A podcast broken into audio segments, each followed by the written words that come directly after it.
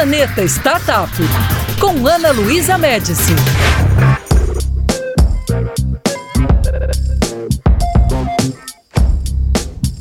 Sejam bem-vindos a mais um podcast do Planeta Startup na Band News FM. E hoje eu vou conversar com o CEO da startup It's For You, Nelson Andreata. A startup foi uma das finalistas da primeira temporada do reality Planeta Startup, que foi ao ar no final do ano passado na Band. A It's For You é conhecida como Uber da comida caseira e conecta quem quer cozinhar com quem quer almoçar. Nelson, é um grande prazer recebê-lo aqui no podcast do Planeta Startup. Oi, Ana, é um grande prazer estar aqui com vocês novamente, né? Depois de toda aquela trajetória que a gente teve junto no Planeta Startup, estar aqui novamente podendo falar com, com vocês, podendo falar desse ano, um ano, vamos chamar de especial, né?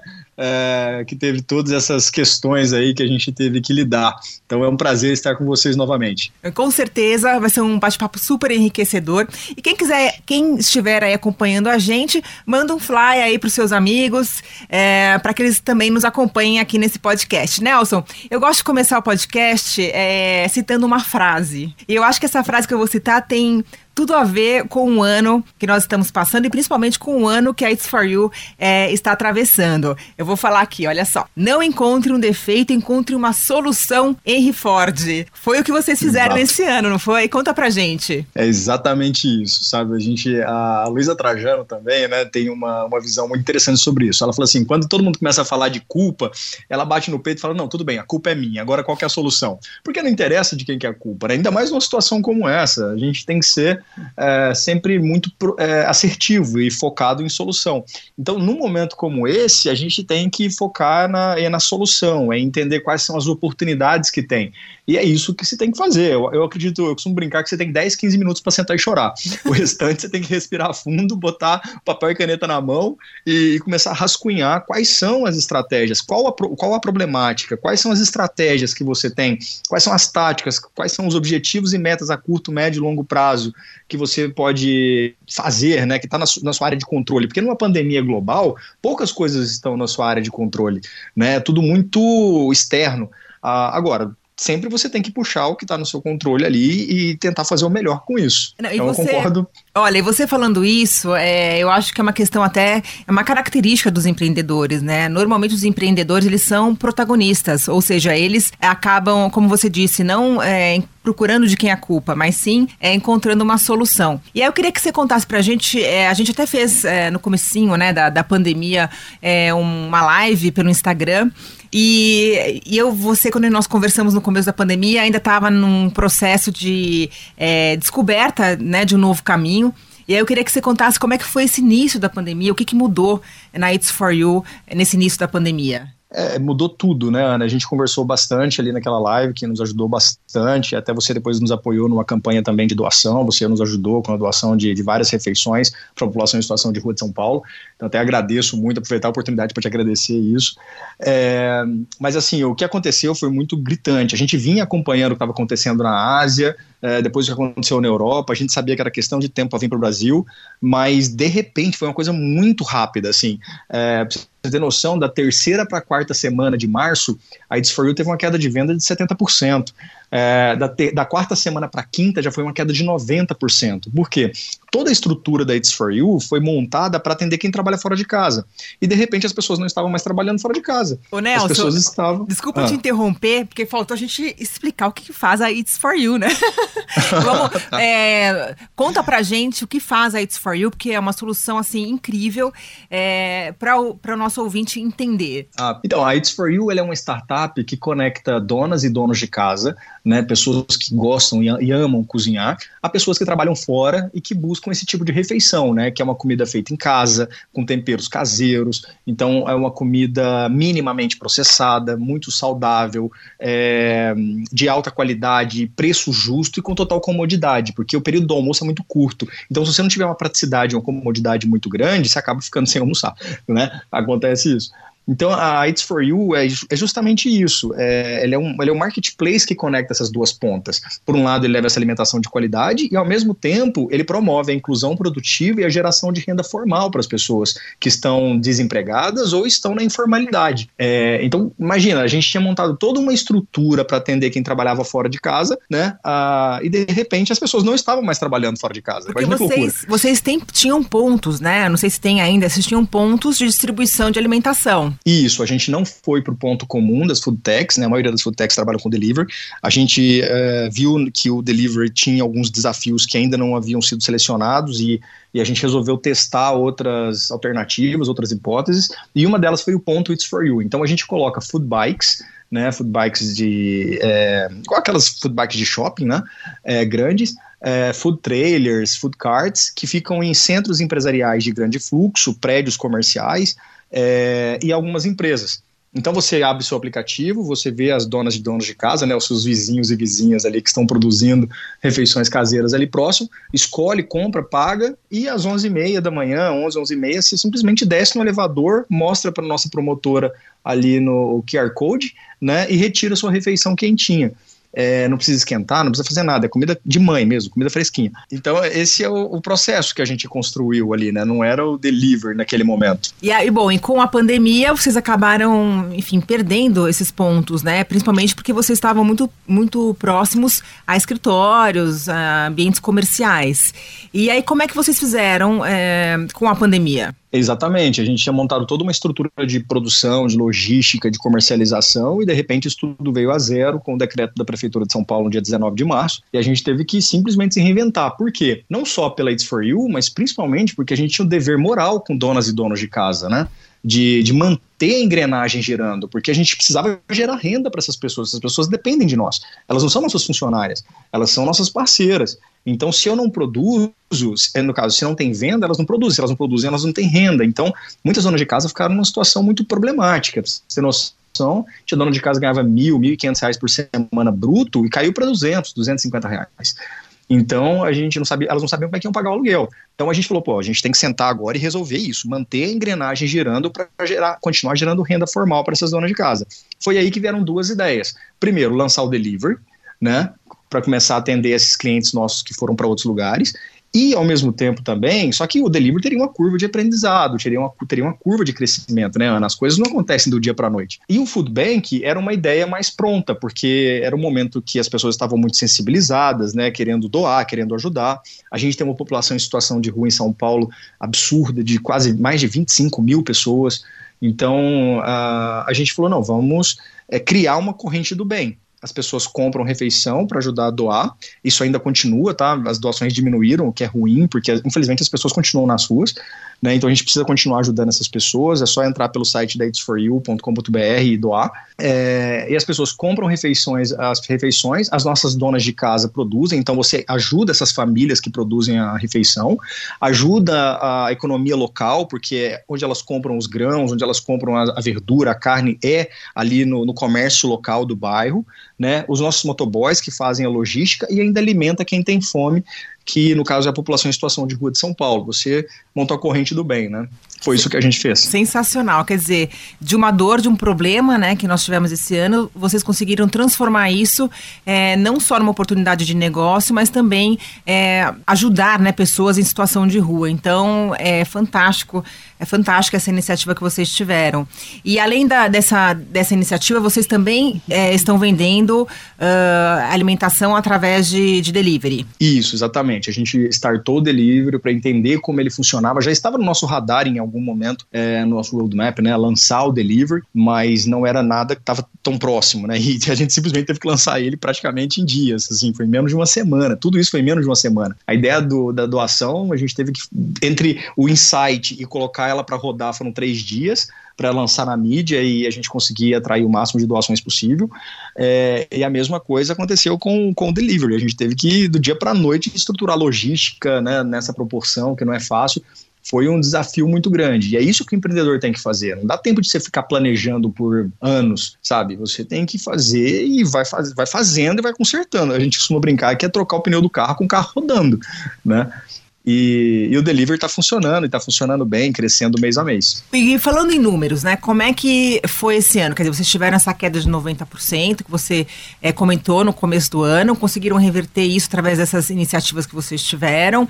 Como é que está hoje? É, a gente chegou a crescer no período crítico da, da crise ali, quase 109% é, de três dígitos de crescimento, né, uh, em número de, de produção, número de pedidos, em geração de renda formal. Lógico, a nossa margem caiu, até porque as doações não tinham margem, né, a nossa ideia não era lucrar com as doações, a nossa ideia era manter a engrenagem girando, gerando renda formal para as donas de casa e, e fazendo a, a engrenagem girar. Hoje a gente está num processo de início de retomada né? A gente está começando, então os pontos estão começando a voltar. A gente começou a ampliar nossa área de atuação, a gente estava ampliando, a gente está ampliando a atuação em Curitiba, estamos ampliando a nossa área de atuação também para Minas Gerais, a gente está em Belo Horizonte, é, estamos voltando para Cuiabá também, que estava em stand-by por causa da crise, a gente está voltando. São Paulo a gente ampliou para a cidade de Mauá também, em alguns outros bairros. Então a, agora é praticamente começar do zero, né? É uma retomada, é um início de tudo. Nelson, vocês estão em quantas cidades? Hoje, é, uma, é, a gente está em Barueri, vamos contar junto aqui, que eu sou publicitário. vai, né? vai contando que eu vou fazer, com os dedinhos aqui. a, gente, tá, a gente nasceu em Barueri, Alphaville, São Paulo, cidade de Mauá, a gente está em três, São José dos Pinhais, Curitiba, Belo Horizonte, Cuiabá, são sete cidades. Sete, bom, uma expansão boa, né? Porque administrar tudo isso não deve ser fácil. E me fala não, uma coisa. Dois anos só, né? Dois anos. É isso que eu acho incrível nesse, nesse ecossistema de startup, nesse mercado. É, me fala uma coisa. É, é no, quantas, uh, quantas cozinheiras, né? Cozinheiros, quantos uh, vocês têm em parceria hoje com a It's For You? Então, hoje são mais de, de 3 mil Nossa. pessoas que estão com a gente. Que né? Isso direta e indiretamente, entre produzindo, entre processo de validação, stand-by é, pessoas que ainda estão na, aguardando a validação, né? Porque é um time, são pessoas, são muitas pessoas, né? Então a gente está tendo que tracionar a demanda para poder trazer toda essa base de produção.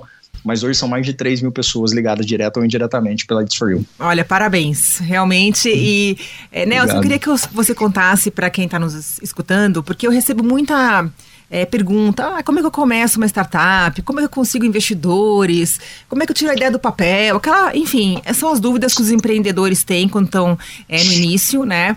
É, e lógico, sempre há uma certa incerteza, uma insegurança em se começar um negócio, principalmente uma startup, que é um negócio de alto risco. É, e eu queria que você contasse pra gente como é que foi sua experiência em criar a It's For You, se você já tinha é, tido outra startup antes, e como é que foi essa experiência até chegar aqui? Um, então, o, o, o, primeiro ponto, assim, que eu acredito ser muito importante, Ana, é, é porque, assim, o desafio é muito grande. E empreender não é fácil. O pessoal fala assim, ah, empreender no Brasil. Eu falei, lógico, empreender no Brasil é mais difícil por um lado, por um lado, porque você tem uma burocracia muito grande, mas por outro lado é mais fácil porque você tem uma oportunidade absurda. Infelizmente, a gente tem uma desigualdade social absurda. Então, assim, você tem muito o que fazer para as coisas melhorarem, sabe? E, e, é uma obrigação do empreendedor resolver problema de maneira eficaz, de tentar diminuir a desigualdade social, tentar é, reduzir essa, essa coisa absurda que a gente tem, né? No, principalmente no Brasil. Então, uh, o Brasil é um lugar de muita oportunidade para se construir. E, e, diferente de fora do Brasil. Fora do Brasil você tem até algumas facilidades burocráticas, né? O Estado dá mais suporte, mas em compensação não tem tanta já tem muitas empresas consolidadas há muitos anos, é difícil você se encaixar ali. Uhum. Então, o, o, ponto que eu acho que, que a pessoa tem que entender é se é realmente aquilo que ela quer fazer, sabe? Você realmente quer ser empreendedor? O que, que você está disposto a entregar, sabe? Qual é o seu desejo genuíno de entregar? Eu quero, por exemplo, eu, Nelson, quero promover transformação social. Eu quero, é, e o time da It's For You é a mesma coisa. Durante a pandemia a gente viu isso. A cada número que a gente conquistava de, de doação, a cada delivery que subia, o time vibrava com aquilo, porque eles falavam assim, pô, a gente está conseguindo fazer as coisas acontecerem. Então, por mais dolorido e sofrido que fosse aqueles dias de angústia ali, de incerteza, como até que é até hoje, é, quando você tem um propósito muito claro, as coisas acontecem. Você consegue atrair gente talentosa, você consegue engajar o seu time, e aí as coisas acontecem. Então, isso vem muito de dentro sabe? Então as pessoas têm que pensar, é realmente isso que eu quero fazer? E se, for, e se decidir fazer, faz até dar certo. Não é, ah, eu vou tentar. Não, não tenta. Ou você faz até dar certo ou nem começa. É resiliência, sabe? né? De você realmente é, ser obstinado. São duas coisas que eu acho que são fundamentais. É o propósito, como você disse. Quando a gente uhum. tem um propósito, isso se torna uma ferramenta é, muito importante, porque isso transforma as mentes né, que, que estão em nossa volta e a roda gira uhum. muito. É, então, acho que isso é realmente é fundamental. É o propósito é, e realmente você ser resiliente, tentar e tentar e tentar. Porque as pessoas, né, Nelson, é, tem uma, eu acho que uma visão assim de que o empreendedor pega um Zuckerberg, um Elon Musk, né, uhum, um, Be um uhum. Jeff Bezos, acho, nossa, esse cara criou essa empresa e virou bilionário assim em poucos anos. E não é bem assim, né? A gente, uma startup demora em média sete anos para virar um unicórnio. Só 1% das startups é, se tornam um unicórnio. E a gente sabe que, é, que acompanha né, os empreendedores que tem muito sofrimento no caminho, tem barreiras, tem pedras, tem pessoas dizendo não o tempo todo. Então, principalmente no começo, né, que você ainda precisa de investimento, tá batalhando para o negócio crescer. Então, assim que você falou, eu acho que é muito inspirador, porque é exatamente isso. Acho que tem que ser, ter um propósito no coração e ser resiliente. É, é porque o propósito ele faz isso com você, né? Você, quando você tem um propósito, quando você acredita em alguma coisa, nada é, é muito difícil alguma coisa te derrubar porque você respira fundo, você vai para cima, sabe? Hoje não tá bom, mas amanhã vai melhorar. Onde está o problema? Como eu consigo resolver? O, o, propósito te move, sabe? Ele é uma liga, vamos chamar assim, como se fosse uma receita de bolo, é o que dá a liga. É, é, o propósito, sabe? E não é propósito de marketing, não, sabe? Aquelas frases que escreve na parede. Não, não, tô falando de propósito genuíno, falando do que eu quero fazer, o que eu quero entregar, sabe? O desejo mesmo. Aí a gente vai e constrói. E aí, lógico, tem a segunda, as outras partes se estruturar muito bem. Eu costumo falar, é uma dica que eu posso dar. Eu gosto de trabalhar com, com brainstorm. Né? Uh, e tem, eu, eu, eu, trabalho com dois brainstorm, brainstorm positivo e brainstorm negativo. O positivo é viaja, sabe? Até onde a ideia pode ir, sabe? O básico, né, de qualquer brainstorm. Ninguém rechaça nenhuma ideia de pronto. Deixa a coisa viajar. E aí depois faz o negativo, o reverso. Metralha a ideia sem dó nenhuma, sabe? Porque aí você vai ver ali, imagina metralhando mesmo, sabe? Vai ficar uns gaps ali. E esses gaps você tem que ver se você consegue resolver a ponto do negócio gerar. Se tiver pronto, pronto assim, é, ele nunca vai estar pronto para nada.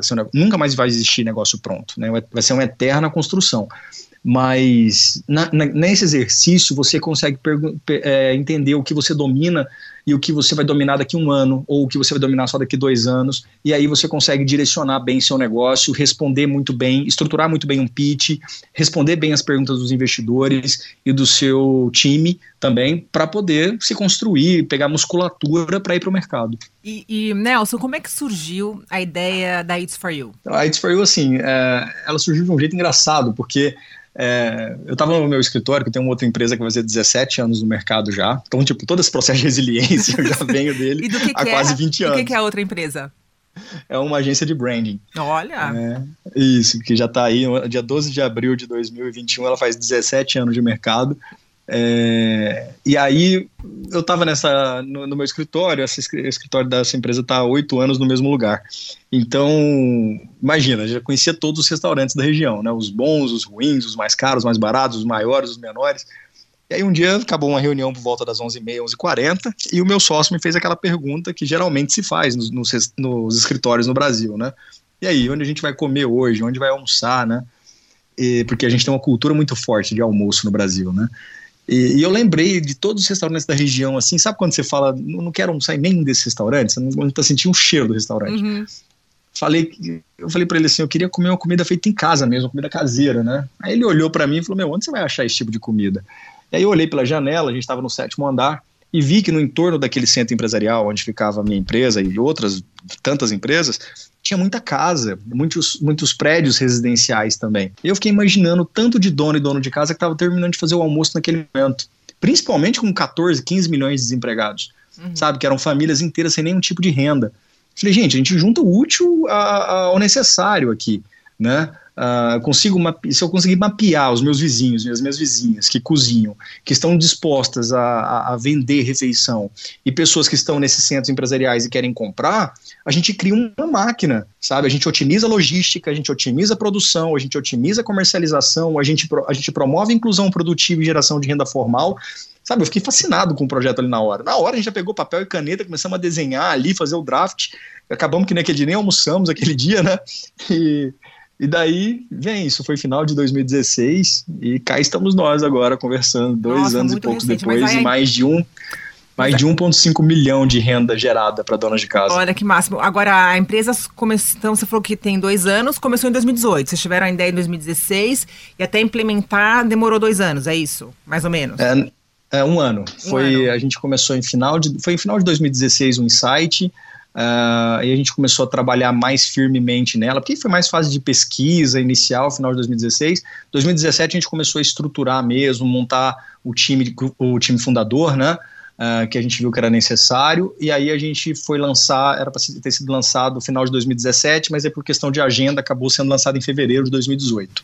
E então foi é que, um ano. E eu tenho uma, que eu sempre tive uma questão que eu, queria, que eu quis te perguntar, como é que funciona o cardápio? Vocês fazem um cardápio semanal que é igual para todas as cozinheiras, ou elas são livres para, é, enfim, fazerem os pratos que elas quiserem?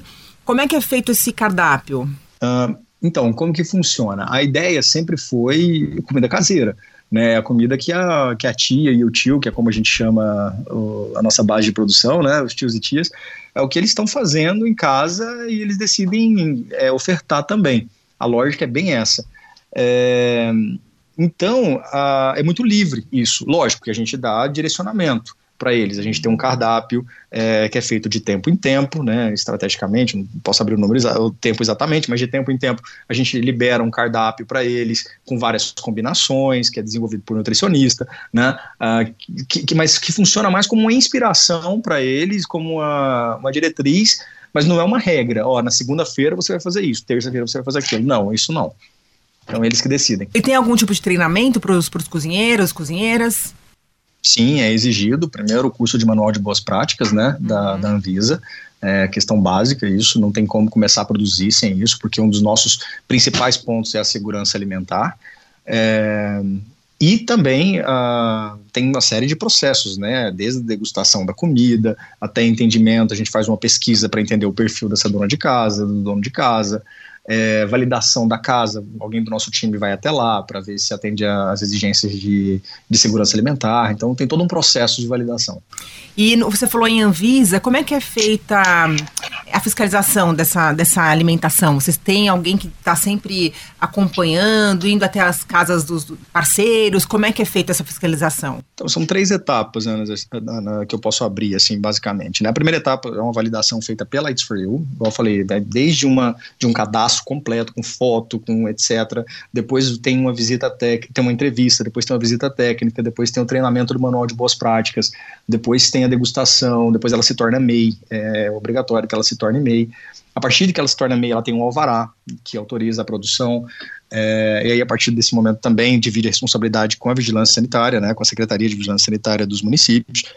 Uh, então toda essa parte de legislação é muito redonda é, e uh, o controle contínuo de qualidade que o usuário faz. Né? Então, toda experiência que o usuário tem, ele, ele reporta e essa, essa avaliação chega tanto para a nossa central quanto para a dona de casa.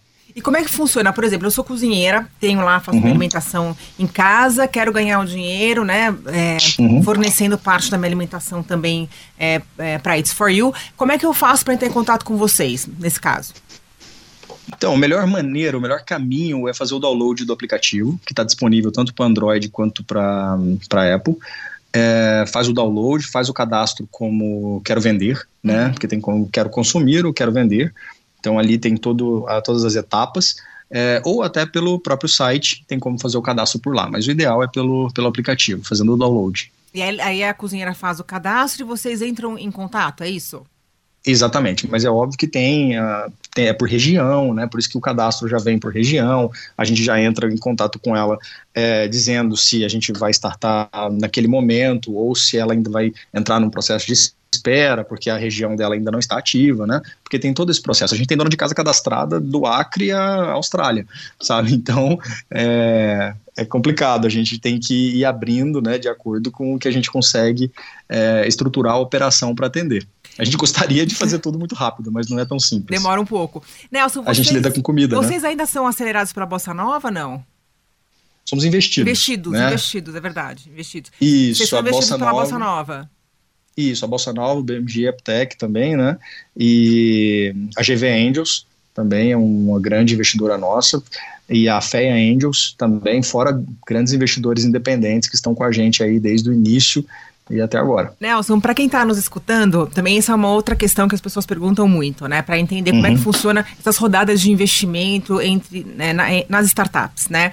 Conta uhum. para a gente, só para é, para que a gente explique é, como é esse começo, né? Porque normalmente a startup, quando começa, ela procura um investidor, investidores anjo ou algumas outras formas de investimento para começar o negócio, bem no início, e vai aumentando, né? Ela vai passando por vários processos, passa pelo CID, vai pela séries A, B, C, depois tem o IPO.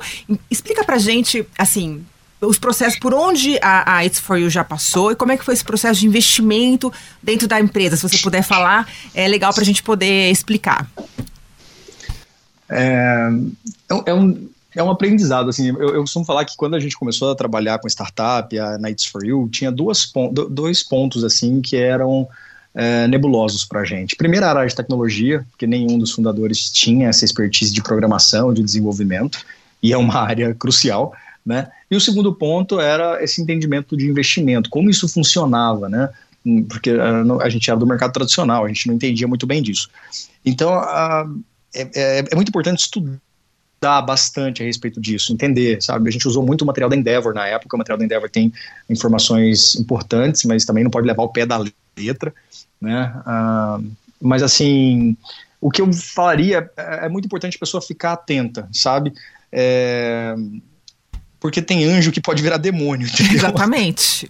Exatamente. Porque às vezes naquela, naquela é, enfim, no desespero de se conseguir dinheiro, acaba uhum. se dando uma parte considerável da empresa e acaba, a empresa acaba morrendo, porque depois ela não consegue é, captar mais investimento em outras rodadas de investimento, né?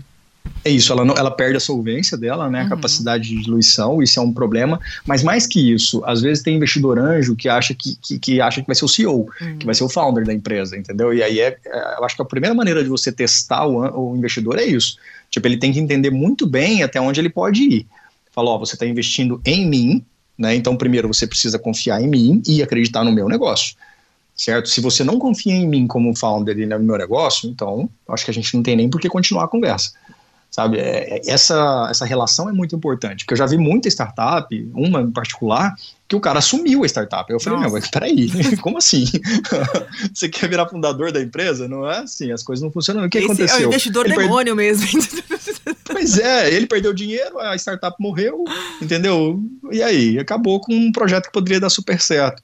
Né? Então é muito importante ficar atento aos objetivos, como que o investidor se entende dentro desse negócio. Ele é, ele é muito importante você usar o smart money, o cheque é importante, porque ninguém vive sem dinheiro, né? empresa nenhuma vive sem dinheiro, mas é muito importante ter as expectativas dele também dentro do negócio. Sabe, você está aqui para me auxiliar, me conectar com, né, principalmente network, é, com conhecimento, mas espera aí, você não vai gerir meu negócio. E vocês começaram com investimento anjo? A gente começou com Friends and Family. Ah, Friends and é, Family. Isso. Na verdade, a primeira etapa mesmo foi Bootstrap. Eu costumo indicar sempre para quem está investindo, para quem estava querendo criar uma startup, usar o próprio recurso na primeira fase, até porque isso mostra seriedade e comprometimento seu para o investidor. O cara quer falar, pô, se você não coloca dinheiro no seu negócio, eu vou botar por quê? Uhum. Né? Então, não precisa investir milhões, não é assim, nem 100 mil reais. Às vezes começa com pouco, o MVP básico ali, que é importante você ter para fechar um ciclo de uma venda completa e você mostrar informações completas, isso não custa tão caro. Então, levar isso pronto e isso você tocar com o seu próprio capital. É... E depois a gente fez o Friends and Family, que era uma maneira de contemplar as pessoas ali que estavam com a gente desde o início, conhecendo a ideia, que apoiavam, né? É, então a gente trouxe, era um dinheiro que a gente precisava para poder lançar o projeto em São Paulo, porque a ideia foi criada em Cuiabá, mas a gente precisava lançar em São Paulo, isso demandaria um investimento mais alto. E aí, logo depois, a gente abriu uma, uma captação é, pré-pré-seed, vamos chamar assim, uhum. é, em São Paulo. E aí foi uma captação mais profissional, né, onde a Bolsa Nova entrou, onde alguns investidores independentes de São Paulo também entraram. Depois a gente fez um pré-seed, que foi quando entrou a GV Angels, houve follow-on da Bossa Nova, que é muito importante quando um, uma micro VC, né, como a Bossa Nova, é, um fundo faz um reinvestimento em você, ou seja, porque eles acreditam que você está indo no caminho certo, é, valida muito a sua ideia, e cá estamos nós agora, trabalhando bastante para poder fazer valer cada, cada cheque assinado. Daqui a pouco vocês vão estar no IPO, tô torcendo aqui. tô trabalhando para isso. Ô Nelson, e me fala uma coisa, agora eu acho que é interessante a gente falar também é, vocês, é, o ano passado, é, estiveram né, no Planeta Startup, foram, é, foi uma das é, startups finalistas. E aí eu queria que você contasse um pouquinho como é que foi essa experiência para vocês, de terem passado pela, pelo programa, o que, que é, vocês levaram de lá para a empresa de vocês, enfim, falar um pouquinho sobre essa experiência. É uma experiência demais, assim, né? Porque é, é, meio surreal, assim, né? É aquela coisa que você vê muito na TV e de repente você se vê envolvido naquilo. É, eu fui no evento, deve ter uma semana, acho que foi uma semana, final de semana agora. E assim, de repente juntou uma roda em volta de mim. Nossa, vocês estavam no plano de startup, eu vi vocês e tal. E a gente estava torcendo e, pô, queria que tivesse dado certo para vocês e tal. E aí a gente conversando sobre isso, né? Ah, e eles, ah, mas como é que é? Eu explicando como é que funciona, como é que são todas as etapas, né? É, então é muito, é muito legal isso, sabe? É, essa experiência que você tem com as pessoas, com o público, é, a experiência que você tem lá dentro das mentorias, né? Você conhecer, igual você conheceu o Thales, que é um cara que meu, o cara construiu um negócio nos 20 e poucos anos, assim, é, a experiência do Seabra, que estava ali com a gente também, é, sabe, o, o Amuri, a, você que estava ali com a gente, é, sabe, essa construção toda é, é fantástico, sabe, assim, as conversas que a gente tem, é, é muito legal. Não, foi muito é. legal. Nossa, eu um morro de saudade daquelas semanas que eu fiquei enclausuradas lá no prédio do IBMEC. e eu acho também interessante, eu vou contar um bastidor aqui do Planeta, que a gente teve que gravar duas finais, né? Porque como o programa ele, ele é, era gravado, e, e, ninguém poderia saber quem seria a vencedora, a gente teve que gravar duas finais é, e ficou, na final ficou entre a It's For You e a do local, né? E, e aí nem eu sabia quem ia ganhar, porque era um segredo. Imagina. Então, assim, só quem sabiam realmente eram os jurados. E aí foi muito engraçado, porque hum, quando a gente fez a, a gravou a final, é, a gente tem aquela expectativa, né? Vocês devem ter, a gente também é, tinha. Uhum. E, e, e, lógico, a gente fica na torcida, né? A gente fica na torcida por, por todas, obviamente, mas a gente fica, enfim, torcendo. Então foi uma experiência muito legal mesmo. E, e até surpreendente, até para mim que tava, né, enfim, apresentando o programa e tudo, é, de ter essa surpresa no final do, do no último episódio. Então é, foi, foi muito legal mesmo. E, e aí eu queria que você falasse também, né? Eu acho que também isso é, é, é, é, Quando a gente fala sobre startups, a gente você falou muito sobre a questão do, do propósito, né? Do mindset. Eu, eu sou uma apaixonada por, pelo ecossistema de startup por vários motivos, né? Primeiro porque eu acho que é como se fossem formiguinhas que estão mudando o mundo. Né? A, a startup, as startups é, no mundo todo, né? É, tem uma. Eu acho que existe uma uma questão assim que é um pouco intrínseca de você poder mudar a vida de é, bilhões de pessoas. Isso só é possível por conta é, das tecnologias, né? Hoje a gente tem tecnologias exponenciais aí disponíveis para todo mundo, com um custo muito mais baixo. Então a gente tem a inteligência artificial, uh, robótica, impressora 3D, blockchain, por aí vai. E, e, e eu acho é, que esse, esse ecossistema das startups e esse mindset né, de gestão e de propósito, como você falou, é, é o que move esse, esse movimento, né? E é aí que a gente vê, a gente, é, as grandes empresas se aproximando das startups, né? Esse ano foi um ano que, apesar da pandemia, a gente teve aí recorde de investimentos em startups no, no, no mês de setembro é, foram investidos 843 milhões de é, dólares e no ano já está já tá equivalente ao ano passado, isso em setembro, né? Que já tinham sido investidos 12 bilhões e 300 milhões de dólares nas startups. E fiquei muito feliz com esses dados que foram é, divulgados pela Distrito. É, uma outra, um outro dado que eu achei muito bacana é que a maioria dos investimentos foram em startups é, jovens, startups iniciantes. E o número de fusões e aquisições também é, aumentou em relação ao ano passado. É, já chegou a 100 e o ano passado foram 63, né? Então o Brasil está crescendo a passos largos, né? No ecossistema de startup. É, e o que eu queria que você falasse um pouco para a gente, que eu acho que é que também para que eu acho que essa beleza desse ecossistema, dessa importância que, que existe de você, das conexões que são feitas, né? Porque os empreendedor, empreendedores se ajudam, os, uh, os, uh, os mentores ajudam as startups, o investidor anjo ajuda, a venture cap. Então tem, tem um eco, todo um, um ecossistema que gira em torno desse, é, desse meio que eu acho assim muito rico. É, e eu queria saber como é que é esse envolvimento de vocês dentro desse ecossistema. É, a palavra ecossistema é genial, né? Porque ela, ela, vem do orgânico, né? E como todo o sistema corporativo, ele é um sistema, um ecossistema criado pelo homem. E tudo que é criado pelo homem, ele é orgânico, porque ele vem de nós né, que somos seres orgânicos, né, obviamente. Então, eh, eu costumo é, ficar eh, elucubrando às vezes a respeito dessa questão da biologia, sabe, dessa questão, eu acho muito genial isso, Darwin, essa questão evolucionista, e, e o que eu vejo é que esse ecossistema é para manter tudo vivo. Então, a gente constrói essa, essa questão orgânica e as grandes corporações, o que, que elas percebem? Que que elas precisam evoluir muito rápido, porque o mundo virou de cabeça para baixo. Tendências que estavam previstas para daqui 5, 10, 15, 20 anos aconteceram em duas semanas, três. Então as coisas mudaram muito rapidamente, né? O acesso ao digital, ao digital ficou muito rápido. Então as grandes empresas que realmente estão comprometidas em se manterem vivas, né? Que não estão tampando os olhos aí com, com, com, com esperando uh, os, os velhos tempos voltarem, que não vão voltar, que, que elas estão fazendo? Elas precisam evoluir rápido. Você não evolui rápido se você não tem cultura de evolução, de inovação. E muitas delas não têm.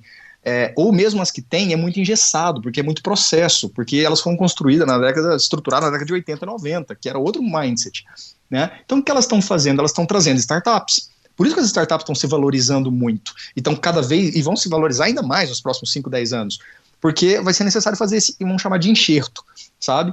Ah, o, o o, o CVC, né, o Corporate Venture Corp, é, Capital, ele precisa trazer essas startups para acelerar o processo de inovação interno deles, trazendo pessoas, trazendo talentos. Esses talentos, é, eles estão dentro das startups, uhum. porque tem sentido para eles sabe? Então, uh, esse investimento eu acredito que foi tão grande por causa disso, vai continuar, as startups vão continuar se valorizando por causa disso. É necessário que esse processo de inovação nas grandes empresas se acelere.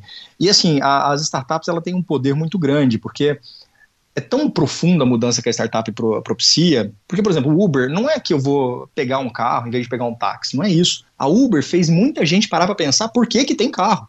Uhum, exatamente. Eu sou um dos, eu sou eu sempre fui apaixonado em carro. Eu não tenho carro há três anos. Jura? Por causa da Uber. Exatamente. Hoje, eu, quando eu tô com muita vontade, eu vou lá, alugo um carrão, assim, passo o final de semana, vou pra praia, volto, entendeu? Entrego ele na segunda sem problema de seguro, de manutenção, de nada. É, então eu não tenho carro há três anos o Airbnb, tudo isso, fez a gente pensar também, eu não preciso ter casa. Eu, a mesma coisa, eu não tenho, não tenho mais casa, não tenho mais móveis, não tenho mais nada. Hoje eu mudo com uma mala de roupa de cama e uma mala de roupa, entendeu? E alguns objetos de arte, objetos pessoais, assim. É, porque deixa de fazer sentido pra gente ter coisas. Então, uh, eu, eu, eu, eu uso quando eu quero, mas eu não preciso ter, sabe? E isso faz muito sentido. E quem promove essas mudanças é, são as startups. Isso é, é, é genial. É a mesma é coisa do Airbnb, né? Eu falo assim, por que, que você vai ter uma casa, você vai sustentar uma casa na praia, no campo, se você pode alugar? Exato. Né? Tipo, você pode ter, porque você acha que é lindo, ter um lugar, um espaço, você faz o seu jeito. Mas se você pensar financeiramente, não faz sentido nenhum, né? Nenhum. E, eu, e eu acredito que a economia no futuro e no futuro próximo vai ser compartilhada, principalmente os jovens hoje. Uh, a gente já sabe, na China, por exemplo, os jovens não querem ter carro, né? As, as uhum. pessoas querem mais ter experiências, né? Do que ter é, coisas, né? Porque você pode viajar uhum. muito mais, enfim, você pode circular o seu dinheiro muito mais com outras coisas, em vez de você deixar o seu dinheiro num ativo ali que você não consegue, às vezes, movimentar. Então, é, eu acredito muito nisso. E aí que você falou da, da, beleza das startups, essa é uma outra beleza, né? Que assim, é tudo, tudo que a gente está vendo nos últimos 10 anos e essas empresas que trouxeram essas soluções, é, essas soluções geniais vieram das startups, né? É, Exato. Então, quando a gente fala, por exemplo, é, numa Tesla, numa Netflix, é, são, começaram como startup no Facebook, na Airbnb, uhum. no, no Uber e por aí vai, todas elas começaram como startups né? Então é uma outra beleza que eu acho desse, dessa, desse mercado que é, são essas e o que eu acredito que cada vez a gente vai ter soluções mais extraordinárias, porque é, com o uso da tecnologia cada vez mais, é, porque a gente tem um dado aí que as tecnologias exponenciais elas dobram a cada ano. Você imagina isso, é, já é exponencial. Se o exponencial dobra a cada ano, você imagina o que está é, é, para vir aí no, no, futuro próximo. Né? Então, estima-se que nos próximos cinco anos a gente vai desenvolver é, o, que equivale, o que equivaleria a 50 anos. Então, as pessoas têm, uhum. têm que estar preparadas para isso, né, Nelson? Como você vê aí o futuro? Você, tá, você pensa certeza. como os Jetsons, vai ter um carro voador, o robô de casa trabalhando. Sem dúvida nenhuma, assim, sabe, essa mudança de, de modelo mental, de, do que realmente faz, do que é relevante do que não é, sabe, eu acho que esse é o grande rompimento que a gente tá, está vendo e vai se acelerar nos próximos anos. É, é, é, essa mudança do esse consumismo exacerbado que a gente tinha, sabe, que era natural, foi normal, era um processo de evolução. O capital tem um pouco mais de 200 anos, né? Então é um processo de evolução e a gente imaginar também que um, processo, um dos, dos modelos da civilização que mais possibilitaram mobilidade social né, na história foi o capital. E ele evoluiu tão rápido, né? E já começa a se discutir: peraí, eu não preciso ter isso, eu não preciso comprar isso. É um capital tão burro que a gente tinha antigamente, né? O cara, para construir uma fábrica, poluía a água do rio para poder construir um, para poder vender, fabricar um produto, para vender um produto que a gente nem precisava. Exatamente. Né? Então, em algum momento ele ia estar tá bebendo aquela água, gente, pelo amor de Deus, é, é indivisível essas coisas. É, era muito irracional.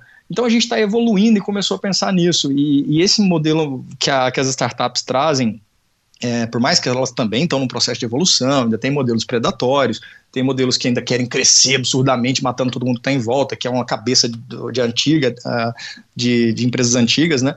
Mas tem uma parte muito boa, assim, sabe, que vem gerando essa transformação, principalmente nos jovens, assim. Eu fico impressionado de como é rápido. Minha filha tem 11 anos, vai fazer 12 agora ela, é, quando ela nasceu, eu filmei com filmadora, entendeu? tipo, não tinha smartphone ainda, assim, é, é, não era tão comum. Não, e a gente, é... eu pelo menos é, nasci numa época que, obviamente, né, não tinha celular, não tinha nada dessas é, tecnologias que a gente vive. Então, a internet, por exemplo, eu fui ter acesso à internet, estava no final do colegial, assim, então, é, a gente hoje tem a gente, nós já somos dinossauros, né? Porque os, os as criança, a criançada de hoje, meu filho tem quatro anos, ele já mexe no iPad sozinho, ele liga, ele põe onde ele quer, ele uhum. sabe o que é Netflix. Pelo símbolo, ele sabe o que é Netflix, o que é Rappi, o que é iFood, o que é tudo. Ele sabe, assim, é, é incrível. Eles já nascem dentro é, desse, inseridos nesse modelo, né? A gente teve que aprender. Então, é, é, eles não, eles vão crescer junto com isso e você imagina, né? Se ainda a tecnologia sendo exponencial, eu, eu, imagino que daqui 20 anos, eu nem quero imaginar o que vai ser daqui 20 anos. É, porque assim, né? assim, se a gente que teve que se transformar foi tão rápido, imagina para eles que é orgânico. Pois é, pois é. Eles vão, eles vão evoluir junto com a tecnologia, né? E já tem aqueles, aquelas, os futuristas que falam na questão do chip, que vai ser implantado no cérebro.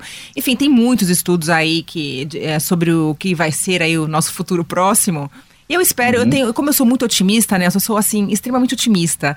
E eu acredito que o futuro vai ser muito bom, eu acho que vai ser de abundância, porque a gente está construindo, é, até, mesmo através das tecnologias e de todas as, é, as fontes que a gente tem, uma democratização de todos os serviços é, é, disponíveis para o ser humano, sabe? Água, luz, uh, alimentação. Então eu acredito muito num futuro bom, um futuro próspero, é, de menos, menos é, desigualdade. Eu não sei se você tem essa cabeça, mas eu penso muito assim. É, eu concordo. Eu sou um eterno otimista. Eu acho que, que a gente está construindo algo muito melhor. Não estou falando que o mundo vai estar. Tá... Às vezes eu converso com as pessoas e falo assim: ah, do jeito que você fala, parece que o mundo vai estar tá perfeito daqui a 10 anos. Eu falei: não, não é isso. É um processo. É, agora, ver, por exemplo, a gente está falando, você falou do seu filho, né, a minha filha, você conversa com eles, a cabeça que eles têm, com outras pessoas, outros jovens também, sabe, é, é, essa ideia de romper com, com, com essa lógica é, de ter, de consumismo, de lucro a qualquer custo. Gente, antigamente as pessoas faziam tudo pra, por dinheiro, sabe? É, as pessoas deixavam a saúde de lado é, para poder ter para poder ter dinheiro, deixavam a família de lado para ter dinheiro. Hoje não, todo mundo quer equilíbrio sabe? As coisas estão começando a, a acho, acontecer. E Nelson, você falou uma coisa que eu acho assim, extraordinária, que eu acho que nessa. Enfim, a pandemia, obviamente, foi péssima, muita gente. É, milhões de mortos no mundo todo. Mas uma coisa uhum. boa que veio com a pandemia é a gente perceber que você pode sim é, fazer o trabalho de casa, estando mais com seus filhos, estando mais com a sua família. É, aquele negócio de bater cartão, sabe? Funcionário que ia bater cartão, pegava trânsito, sendo que, ele, que as empresas estão percebendo que eles podem fazer alguns trabalhos de casa. Então, isso vai, isso vai tornar todo um processo é, de, de urbanização muito mais fácil, né? De, de, de trânsito, de qualidade de vida, de tudo. Então, eu acho que a gente, é, essa pandemia trouxe uma quebra aí de paradigma em vários aspectos, como no caso da EAD, as pessoas agora, existia um certo preconceito em relação ao ensino à distância, hoje as pessoas estão é, é, aderindo a isso, né, ao home office, então eu acho que é um processo de, é, de desenvolvimento que está sendo positivo. É, sempre houve um purismo, né, em relação às coisas, assim. Você vê lá desde a escola de Frankfurt, lá atrás, assim, que as pessoas falavam, não, mas a Mona Lisa tem que ser vista só originalmente, para quem viu, você não pode filmar ela, porque quem não tiver contato direto com ela, sabe essas coisas assim, que eram uma coisa elitista, é, que tinha muito antigamente, e a gente via isso, sabe, esse purismo de que não, tem que ir para Harvard estudar, você não pode fazer um EAD, você não, sabe? Não, peraí, gente, vamos parar com isso, vamos democratizar, vamos dar acesso às coisas, entendeu? Então, assim, a pandemia é, nunca vai ser boa, né? Claro, foi uma coisa péssima, mas ela trouxe reflexões, ela, ela, ela acelerou processos, é, como sempre, para a humanidade sempre passou por isso. A humanidade não, né? Tipo, todo o ecossistema da Terra sempre passou por traumas é, para acelerar o processo de evolução, né? E a pandemia foi um desses, né? E, e eu acredito muito que que a gente aprendeu muito sabe? Não vai resolver todos os problemas do mundo, mas eu, aquela frase, eu tenho uma frase que eu falo sempre: o dia que a gente tiver 7, 8 bilhões de pessoas acordando de manhã, procurando problema para resolver, ao invés de simplesmente procurar um emprego para poder fazer a próxima viagem, trocar de carro, comprar um apartamento, sabe? Ah, o mundo muda em 100 anos. É isso aí, Nelson. Olha, eu falei que a gente ia fazer em 40 minutos, já passamos o tempo, porque. E olha, dá pra, pra gente conversar ainda mais uma hora aqui sem parar. Foi uma verdadeira aula é, conversar com você. Espero que nossos ouvintes é, curtam esse bate-papo. E, como sempre, é um prazer conversar com você. Muito obrigada por participar aqui do podcast Planeta Startup na, da Band News FM. E com certeza teremos outros vários. Ana, muito obrigado pela oportunidade, muito obrigado pelo convite. Agradeço muito a Band também, que já deu um espaço muito importante para a gente no Brand Startup, agora também no podcast. É, agradeço muito seu feedback, é sempre muito relevante. É, quero agradecer também a Dani Arruda, na hora que a gente estava falando de todo mundo ali, eu não quero deixar passar ninguém. Né? Adoro a Dani. Super. Isso, super Dani, que estava ali no time também do Brand Startup. É, e agradeço muito a oportunidade de estar aqui, falar que conte comigo. É, as minhas redes sociais estão aí também, para quem quiser acessar. Estou à disposição, pessoal. Obrigada, Nelson. Até a próxima. E é isso aí. Tamo junto. Um abraço. Tchau, tchau.